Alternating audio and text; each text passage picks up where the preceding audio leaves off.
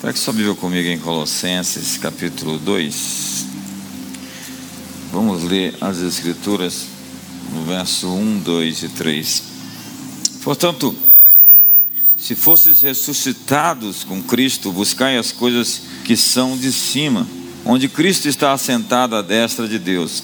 Pensai nas coisas que são de cima, não das que são da terra, pois morrestes e a vossa vida está oculta com Cristo em Deus. Esse é um texto conhecido da Bíblia, Paulo está escrevendo a igreja em Colossos, e ele está falando de acordo com tudo aquilo que ele disse antes e disse depois também. A oração de Jesus era: quando vocês orarem, peça que o reino de Deus venha e que seja feita na terra como no céu. Então, o céu é o parâmetro da terra, é o que nós devemos buscar, a realidade celestial. E o que Paulo está dizendo é que nós devemos nos conformar, idealizar, buscar, pensar, se alinhar a todo esse propósito. Olhai para as coisas lá de cima, pensai nas coisas lá de cima, buscai as coisas lá de cima, onde Cristo habita. Então, este é um parâmetro novo para a vida. Pensar alto, pensar no alto pensar sobre coisas que estão acima dos padrões comuns, normais, naturais. Jesus olhava para os discípulos, não como eles eram naquele momento, mas como eles poderiam se tornar, como eles poderiam ser. E uma palavra profética, ela sempre tenta extrair da pessoa não o momento em que ela vive, mas o momento em que ela pode viver em Cristo. Eu já tive a oportunidade de ouvir algumas palavras proféticas de alguns ministros e eu indagar-me dentro de mim, essa palavra está errada, porque esse sujeito não conhece essa pessoa. Mas entenda que a palavra profética, ela está falando não sobre o presente da pessoa, mas sobre o futuro dela. Quantos estão me entendendo aqui hoje? E é isso que Jesus fala sobre Pedro, é isso que Deus fala sobre Gideão, é isso que a Bíblia está repleta de citações, como Jeremias. Olhe o seu passado com a graça que você tem hoje. Você não faria muitas coisas que você fez no passado se você tivesse a graça que você tem hoje. Não é verdade? Mas há uma graça no seu futuro que você ainda não tem hoje, mas que você terá. E quando você tiver essa graça, você vai viver realidades muito superiores. Entenda que a graça, nós andamos de graça em graça, de fé em fé, de glória em glória. E o que eu, que eu estou querendo chegar, o ponto onde eu quero ir com você hoje, é que chega um momento na vida em que você cresce, e nós temos que entender que as pessoas vão crescer, elas não vão morrer naquele estilo de vida se elas se decidirem romper com seus hábitos errados. E o tempo está correndo muito rápido agora. O tempo está correndo mais depressa hoje. O rápido está mais rápido e o avanço é mais curto. A Bíblia diz que haverá um tempo de aceleração espiritual. Um tempo em que o que lavra seguirá logo ao que ceife, o que planta as uvas, o que planta a semente, o que coloca a semente no chão. Quando você chega ali pelos anos 80, você vai ouvir o Peter Drucker falando sobre administração. Por muito tempo nós falamos sobre gestão de processos. Começa os anos 90, surgem livros sobre liderança, liderar pessoas, potencializar pessoas. Então nós tínhamos centenas de novos livros. Hoje, nós estamos lutando para administrar a maneira como as coisas acontecem, para não ficar obsoletos para nos atualizar e permanecer relevantes na história. Há uma invasão, uma imersão de novos conhecimentos que estão chegando. Em qualquer ramo, em qualquer área profissional, se você não se atualizar, você será um objeto de observação arqueológica. Eu estive 20 anos atrás lendo um livro de um autor sobre igreja que me impactou tanto se tornou um manual para todos nós. Naquela geração, há 20 anos atrás, 1999. E foi um livro que eu, que eu li capítulo por capítulo, e eu resumi capítulo por capítulo, eu montei estratégias.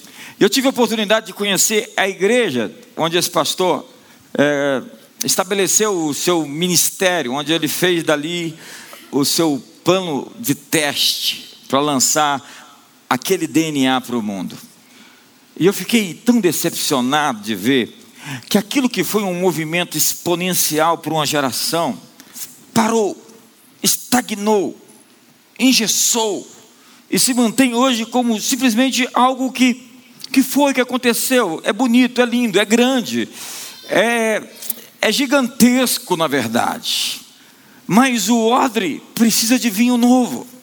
E nós precisamos nos atualizar constantemente a fim de que nós não fiquemos para trás. Não viremos notícia velha. Notícia velha. O que nós podemos aprender hoje? Com empresas, com igrejas, como seres humanos. Pensar alto, conforme a Bíblia diz, é se atualizar com algo que nunca se envelhece. Quando você chega lá em Apocalipse 22, diz que as, os frutos da árvore, eles são dados para a cura das nações e a árvore se renova todo o tempo. O céu, a nova terra, novo, os novos céus, é um lugar de renovação constante. Não existe velhice, não existe doença, não existe sofrimento, não existe dor. É um lugar de constante renovação. Você conheceu algum cristão que morreu é, é, e ele era velho? Quando você encontrá-lo na eternidade, você vai tomar um grande susto Pensar alto, pensar nas coisas lá, de, lá do alto, é fazer algo tão grande que as pessoas que conhecem você dirão que só Deus poderá realizar aquilo. Se você tem uma visão que todos acreditam nela, ela é pequena demais para você. Se você não arranca um suspiro, um uau, ou uma, um ceticismo assim, tá doido. Você tem que ter uma visão que você assusta você mesmo e que você não pode contar para todo mundo. Acredite, tem coisa que eu não conto para todos. Você precisa de uma visão que vá além da sua provisão, além da sua matemática, dos seus cálculos, do seu orçamento. Enquanto você ficar no seu orçamento, prepare-se para ficar dentro do seu orçamento a vida inteira.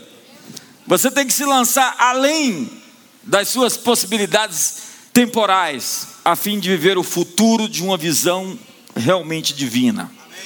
Existe um paradoxo em, você, em onde você está e onde você pode estar. Portanto, sonhe com algo que aterrorize você. Ao invés de ficar aterrorizado com o que pode acontecer com você, aterrorize o que pode acontecer com você. Vai na frente.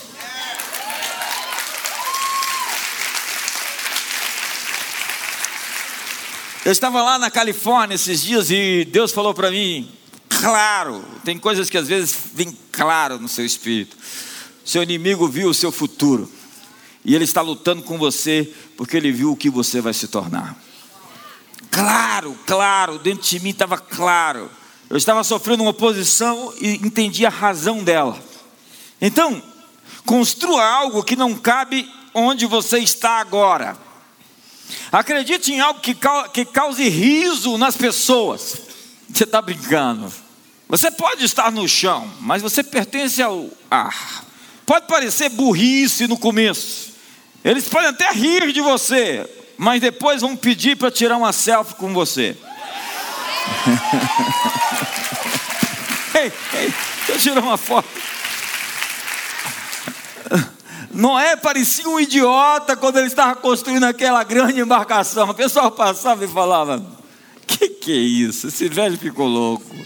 Mas Noé não pareceu um idiota quando começou a chover.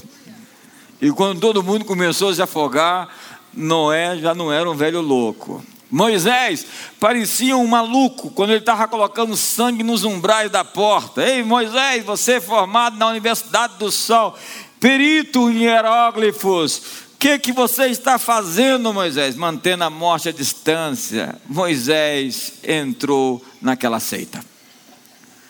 Mas ele não pareceu maluco quando anoiteceu e o destruidor dos primogênitos visitou cada casa que não tinha sangue nos umbrais. Bill Gates suscitou murmúrios quando deixou Harvard para abrir sua empresa em uma garagem. Gates era um jovem desengonçado, sem dinheiro, sem notas, sem saber fazer algum grande esporte. E o seu patrimônio era um disco operacional de sistema, um DOS. Seu propósito, produzir softwares para computadores domésticos, que nem existiam. Não rimaça. PCs. Pense em Santos Dumont, que olhava para o ar e dizia: Meu lugar é lá em cima. Pense em Steve Jobs e seu Macintosh.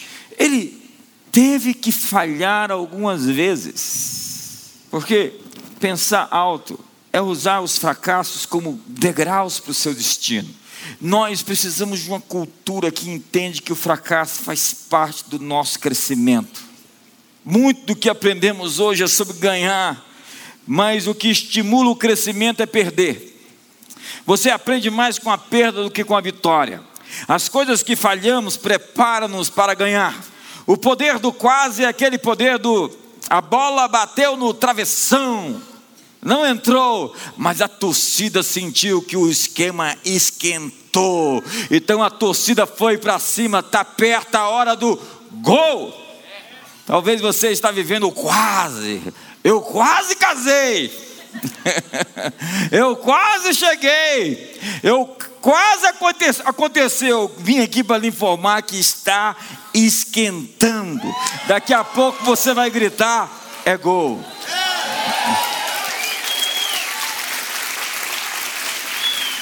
Nós precisamos de uma cultura que permite erros. Quão implacáveis e legalistas nós somos, por vezes, dentro do nosso sistema eclesiástico. Uma cultura que entende os erros como, uma, como parte do pro, processo de aprendizado. Pense nos bebês tentando andar. Primeira vez que o bebê caiu, você é um tolo mesmo, você nunca vai conseguir andar. Ah, caiu de novo, tá vendo? Você não foi feito para isso. Ei, caiu de novo, tá vendo, seu bebê maluco? Você não pode andar, você não. Cair fez você crescer. É claro que existe uma diferença enorme entre errar tentando, tentando acertar, de errar intencionalmente. É uma diferença tão enorme que vai de Judas para Pedro. A pergunta importante é: o que você aprendeu com seu último fracasso? Como ele lhe ajudou a subir? O que você aprendeu com a pessoa que foi embora? O que você aprendeu com a última tentativa que deu erro? John Maxwell tem o que ele chama de processo de ação. Trata-se de um processo de cinco etapas: testar, falhar, aprender, melhorar, recomeçar.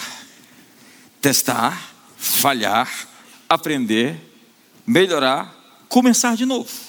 Esse ciclo, segundo John Maxwell, nunca para.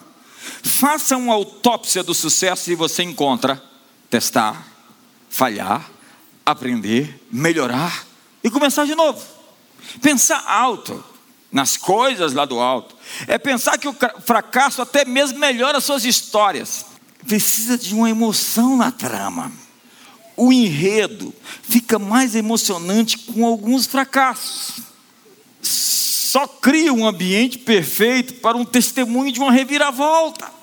Faraó estava pronto para deixar o povo ir, diz a Bíblia. A Bíblia diz que por vezes Faraó endureceu o coração e disse: Não, não vou deixar, não vou deixar Israel embora. Aí, a hora que ele está assim pronto para liberar o povo, a Bíblia diz que agora foi Deus quem endureceu o coração de Faraó. Falou: ainda precisa de mais emoção.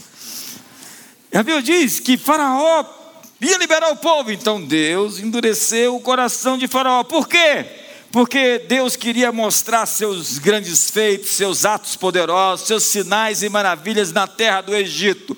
Quando se contou o que Deus fez lá no Egito, em Jericó e em toda a terra prometida, os moradores de Canaã já estavam vencidos antes da hora. Deus vai fazer coisas tão poderosas na sua vida, tão extraordinárias, que aquelas pessoas que ouvirem já vão acreditar nele por causa da sua história. Você não precisa nem testemunhar. Na verdade, todos vão querer ouvir a sua história, porque Deus vai fazer algo realmente extraordinário. Diga comigo: testar, falhar, aprender, melhorar, começar de novo. Tudo outra vez. Testar, falhar, aprender, melhorar, começar de novo. Portanto, continue crescendo. Eu relancei um livro meu de anos atrás, chamado Você é o Show, e escrevi dois novos capítulos. O meu pessoal da editora disse: Olha, os dois capítulos que você escreveu estão muito à frente do que você escreveu antes. Ou seja, muito melhores. Eu falei: Muito obrigado. Eu estou avançando. O John Wesley, ele queimava todos os sermões dele de sete anos para trás e começava a pregar sermões novos. Porque ele dizia: Eu não posso pregar as mesmas mensagens que eu preguei como pregava. Nós precisamos crescer, melhorar, avançar. Pensar alto, pensar nas coisas lá de cima é se adiantar, porque quem se adianta, governa. A mão diligente governará. Nós não podemos controlar a velocidade. O importante é estar à frente. À frente. É, digamos aqui, quem é o corredor aqui da igreja agora? Você é o corredor, Pedro? Sempre foi o corredor? Verdade. Você correu no sonho? 10 quilômetros. 10 quilômetros. Você correu 10 quilômetros. Então eu vou fazer um combinado com você. Você me dá uma vantagem de 8 quilômetros na frente e eu vou chegar na frente de você. Chego dois dias antes. É possível que ele nem chegue, né? Entenda que a chave não é velocidade, mas começar primeiro. Eu vim aqui para dizer que, como filho, Deus já te deu um empurrãozinho e você já está na frente. Olha para o seu irmão e diga: você já tem uma vantagem. A vida não é uma questão de dons, habilidades, talentos ou capacidade. Na Bíblia nós temos uma conversa entre um profeta e um rei, Eliseu e Jeoás. Eliseu está morrendo, mas Jeoás ele está apavorado porque um inimigo forte está vindo contra ele. Eliseu diz ao rei: então pegue o arco e atire uma flecha pela janela. Ele atirou a flecha e Eliseu disse: muito bem, você vai ter vitória hoje, o Senhor está te dando vitória. Então pega o arco e a flecha e agora atire no chão. Joás deu três tiros no chão. Ele atirou três vezes e Eliseu ficou com muita raiva. O profeta diz: Por que você parou de atirar? Por que não atirou com a flecha cinco ou seis vezes? Assim Deus te daria a vitória sobre todos os teus inimigos. Mas agora você terá somente uma vitória parcial. Quantos não querem uma vitória somente parcial? O quê? Quantos não querem somente uma vitória parcial? Quantos querem uma vitória completa? Você recebeu permissão para começar, mas não para desistir. Muitos de nós estamos aguardando o nosso melhor, guardando o nosso melhor para a próxima vida. Essa nossa escatologia esquizofrênica. Tudo o que nós temos é agora. E portanto, agora, hoje, é a hora de oferecer o melhor que nós temos para dar. Evan McManus escreveu um livro chamado A Última Flecha, como se você tivesse que atirar todas elas na vida. Você tem muitas flechas e você deixou de atirá-las durante algum tempo. É o mesmo princípio do Dr. Miles Monroe, de morrer cheio de tudo que Deus colocou dentro de você. Potenciais. McManus diz: Eu preciso lhe contar, antes que você saiba por outra pessoa, que eu estou morrendo. Mas preciso lhe contar que você também está. Ei, ei, por isso, hoje tem um valor infinito. Você não terá outro dia como esse, outra oportunidade como essa. Então, trate a sua vida como de fato ela é, sagrada, essencial.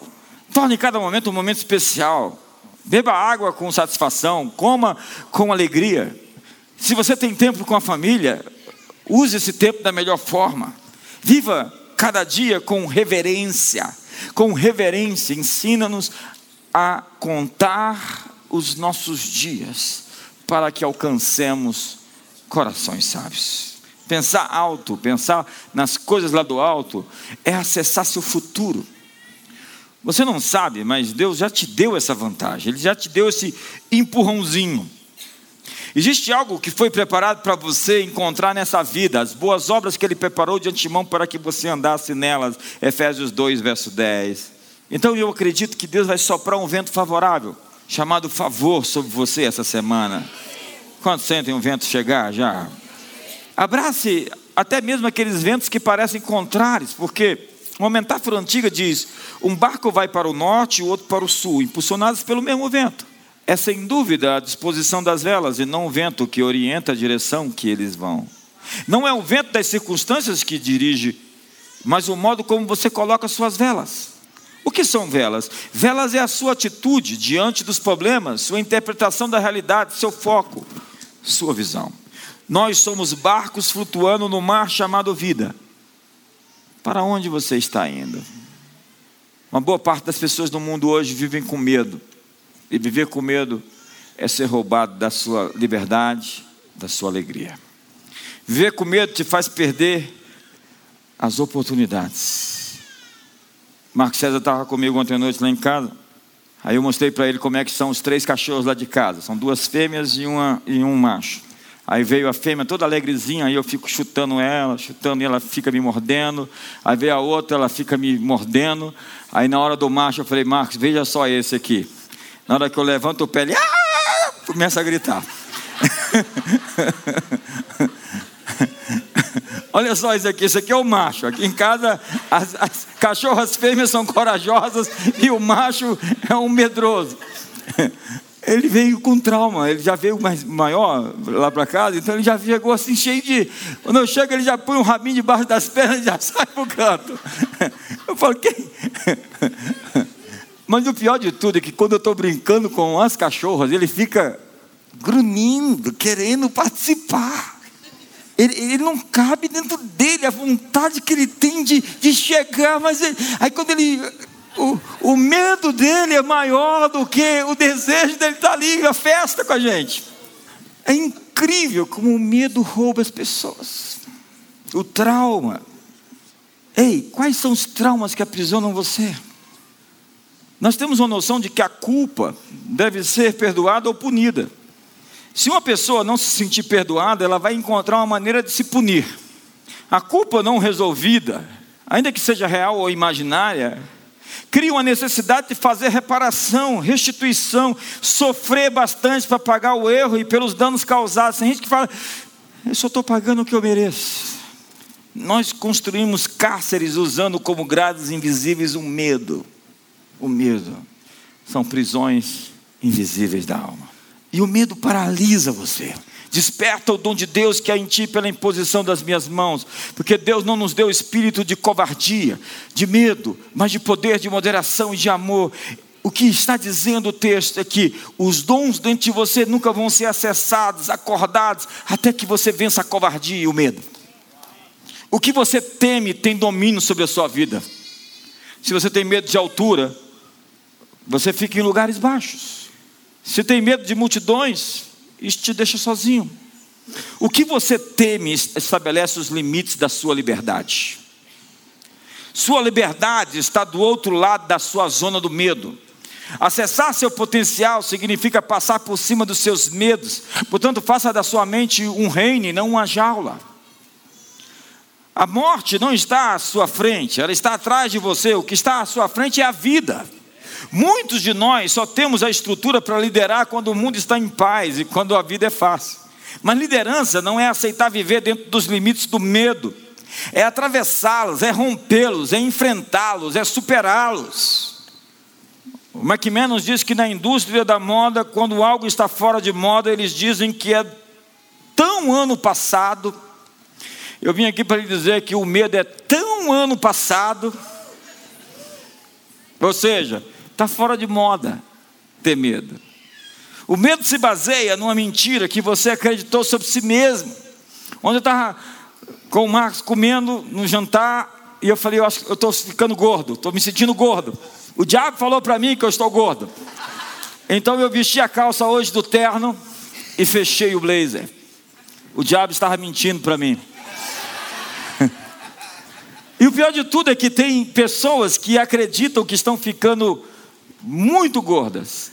E o diabo está mentindo para elas. E elas ficam doentes de tão magras que são. Tem alguém em casa aqui? A propósito, quais são as mentiras que o diabo está mentindo para você? Tem um ministério lá na Beta, um casal, que eles inventaram um negócio de rir das mentiras do diabo. Então eles fazem uma lista de mentiras e começam a rir. Faça uma lista das mentiras que o diabo está mentindo para você. E começa a gargalhar na cara dele. Porque assim como nós ouvimos Deus, e eu cito isso no meu livro Metanoia, o inimigo está constantemente tentando nos atrapalhar com pensamentos, ideias. E às vezes você o ouve audivelmente. E às vezes, quando ele tenta provar algo para você que você resolveu não acreditar, ele invade até os seus sonhos. Porque se você não souber a que lugar você pertence, você se adaptará a qualquer lugar onde você chegar. Tem gente que não sabe o que é uma vida próxima, porque a vida dele é pagando juros e dívidas atrasadas. Ele não imagina que existe uma vida onde você empresta e não toma emprestado. Tem gente que vive com dor, com dor, doendo, que ele nem imagina que existe uma vida onde você tem prazer, alegria, satisfação e saúde.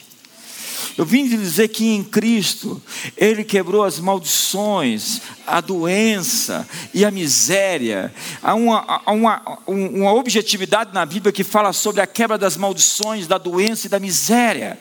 Naquela cruz, o pacote é maior do que simplesmente livrar você do inferno, é dar você uma vida abundante, acredite.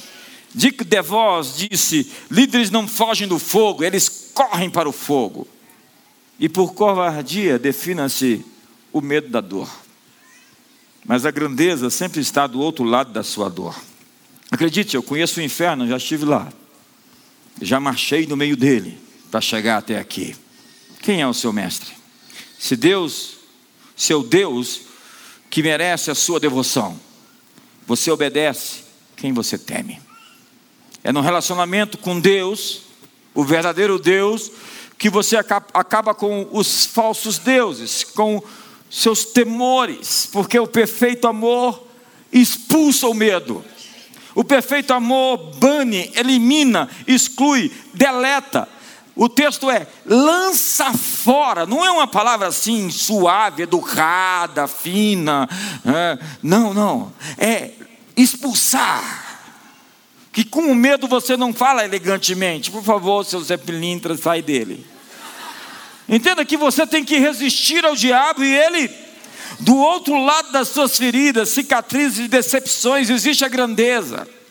Porque por vezes você está tentando alcançar Deus pela fé, quando Deus está tentando alcançar você pela sua fidelidade. Pensar alto, e com isso eu termino, é ter o foco no céu. Pensai nas coisas lá do alto onde Cristo habita.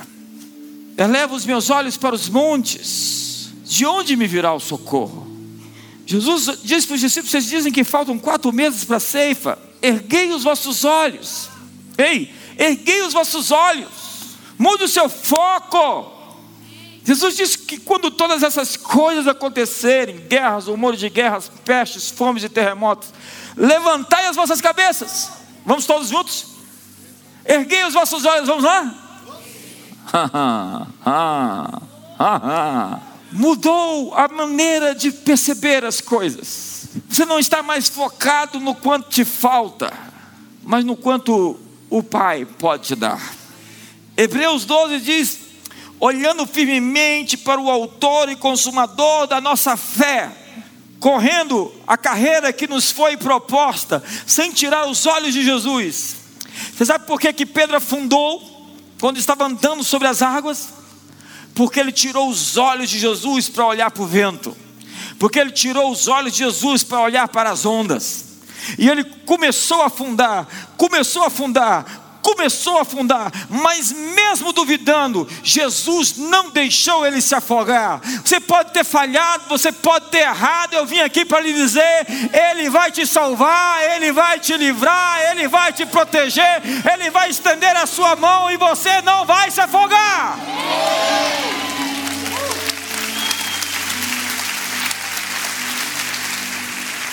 Anthony Robbins diz que a mudança acontece em um instante que todos os grandes líderes parecem acreditar que seus problemas não são permanentes. A mudança acontece em um instante. Antes do Thanos eu fazia isso, tá? Então, em um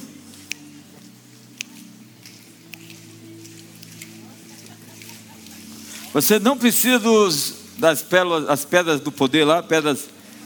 Vocês sabem todo mundo, gente.